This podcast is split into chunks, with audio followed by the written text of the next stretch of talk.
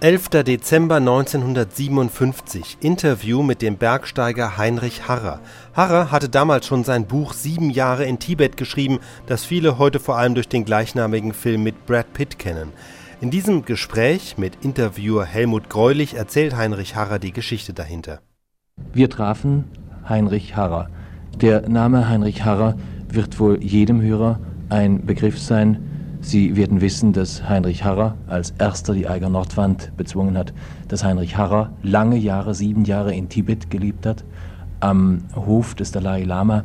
Sie werden außerdem wissen, dass Heinrich Harrer inzwischen eine Reihe von Expeditionen in viele Teile der Welt unternommen hat. Davon hören wir aber am besten von Ihnen, Herr Harrer, nachher selbst. Bitte erzählen Sie doch zunächst einmal den Hörern, wie sind Sie an den Hof des Dalai Lama gekommen? Was ist da vorausgegangen? Ja, Sie hatten ja selber erwähnt, dass ich äh, die Eiger Nordwand erst bestiegen habe. Das war im Jahre 38 und äh, diese Besteigung brachte eigentlich die anderen Expeditionen dann erst ins Rollen.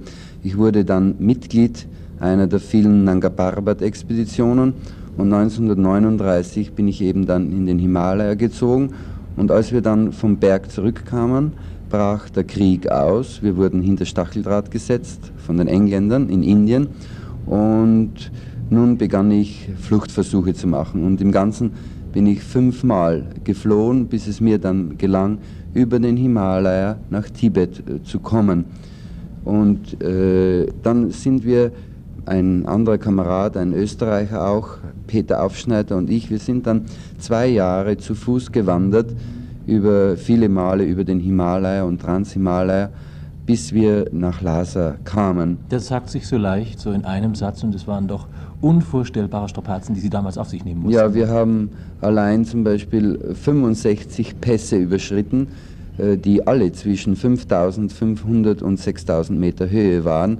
Und die Temperaturen waren natürlich so durchschnittlich minus 30 bis minus 40 Grad. Und dann, nach zwei Jahren, sind wir eben nach Lhasa gekommen und konnten dort Fuß fassen. Und wie Sie ja vielleicht gehört haben, bin ich ja später dann äh, der Lehrer und der Freund dieses Gottkönigs des Dalai Lama geworden. Das ist etwas ganz Ungewöhnliches, denn das muss man vielleicht noch nachtragen. Sie wurden ja zunächst mit einer gewissen Skepsis aufgenommen in Lhasa und dass Ihnen dann dieser ungeheure Sprung gelungen ist, vom zunächst unerwünschten Fremdling zum Freund des denkbar höchsten Herrschers der Gegenwart. Das ist etwas ganz Ungewöhnliches gewesen. Und sie hatten vor allen Dingen das Glück, dieses Land noch in dem Zustand zu erleben, den es heute, glaube ich, in zunehmendem Maße verliert. Ja, das stimmt. Leider bin ich dann nach sieben Jahren wieder weg von Tibet, weil eben die Chinesen das Land äh, besetzten. Und nun haben sie inzwischen natürlich sehr viel geändert. Es ist eine militärische Besetzung, es hat strategische Gründe und daher ist natürlich alles jetzt viel anders. Und was ich heute Abend zeige, ist natürlich das Land so, wie es war, wie ich dort war. Also praktisch so wie bei uns im frühen Mittelalter. Aber ich glaube, dass äh, wohl jeder Sie um diese Erinnerungen beneiden wird.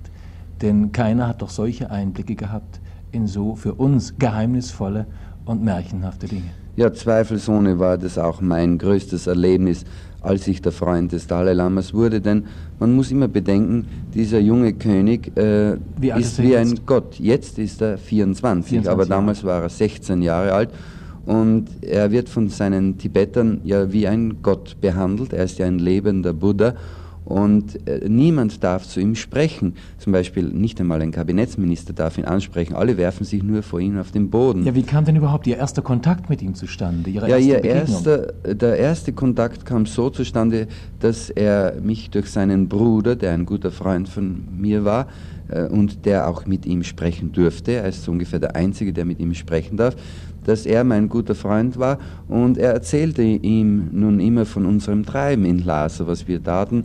Und so beschloss er dann eben eines Tages mich zu rufen.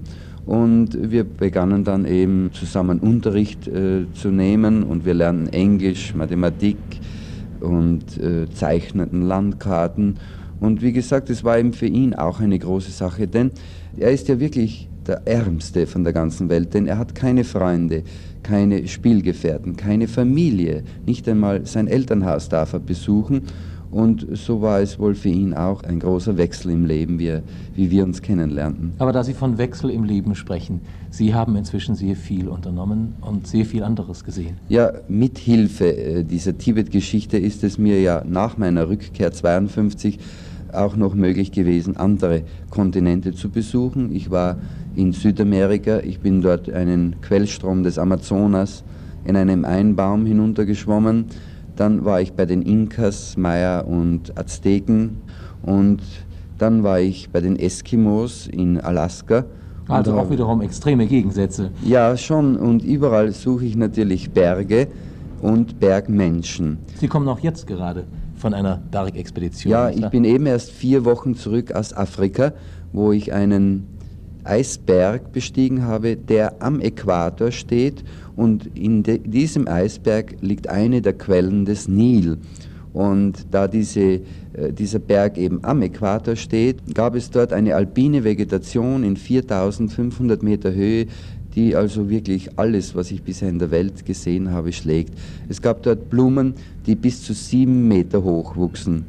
Wenn Sie das sagen, dann will es schon was heißen etwas gesehen, was sie sonst nirgends gesehen haben. Und ein Eisberg am Äquator, das ist schon eine so ungewöhnliche Vorstellung, dass man sie ihnen nicht abnehmen würde, wenn sie es nicht sagen. Ja, ich hatte schon seit meiner Kindheit her immer einen Traum, diesen Eisberg äh, zu sehen, denn ich hatte auf einer alten Karte von Ptolemäus gesehen, also aus dem zweiten Jahrhundert, dass die Quelle des Nil aus einem Eisberg käme, der am Äquator steht. Sie pflegen ja über alle Ihre Reisen ausführlich zu berichten und ich glaube, das bekannteste ist ja doch wohl Ihr Buch Sieben Jahre in Tibet. Wie hat sich das denn auflagenmäßig entwickelt inzwischen? Ja, es ist bisher in 21 Sprachen übersetzt und interessant ist, dass gerade die Engländer, von denen ich geflohen bin, die größte Auflage mit 600.000 haben. Mit anderen Worten, Sie haben Ihnen zu dieser großen Auflage verholfen, nicht wahr? Ja, Wie irgendwie. groß ist die Gesamtauflage? 1,2 Millionen. Also über eine Million inzwischen, ja, das ja. was heißen. Darf ich Sie zum Schluss noch fragen nach Ihren Plänen für die Zukunft? Denn bei Ihnen erwartet man ja nun nicht, dass Sie sich hier irgendwo zur Ruhe setzen. Ja, ich hoffe sehr und ich bin schon beim Vorbereiten, übernächsten Winter nach Neuguinea zu gehen, wo es ein sogenanntes Karstensgebirge gibt. Das ist in einer Gegend, wo also normalerweise kein Weißer hinkommen kann. Es gibt keine Häfen und ich hoffe, dass mich Hans Hass mit seiner Segelyacht dort absetzen ja. wird. Und da will ich eben dann in dieses Karstensgebirge gehen, wo es eben auch wirklich noch Stämme gibt, die also Menschenfresser Kannibalen sind, Kannibalen, noch. aber nicht natürlich, wie man in den äh, Karikaturen sieht, die dann nicht, sagen wir, die Menschen in einen Kochtopf, äh, setzen, den Touristen ja, da in ja. einen Kochtopf setzen, sondern meistens sind ja solche Kannibalen ja nur insofern Kannibalen, als sie ihre eigenen Toten essen. Äh, so wie sich bei uns der Durchschnittseuropäer Kannibalismus vorstellt, so ist das es natürlich ist nicht, nicht ganz richtig. Das haben Sie für den kommenden Winter vor, für den Winter 58. Und ich glaube, ich spreche im Namen der Hörer, wenn ich Ihnen auch für diese Expedition gutes Gelingen und viel Erfolg wünsche. Dankeschön.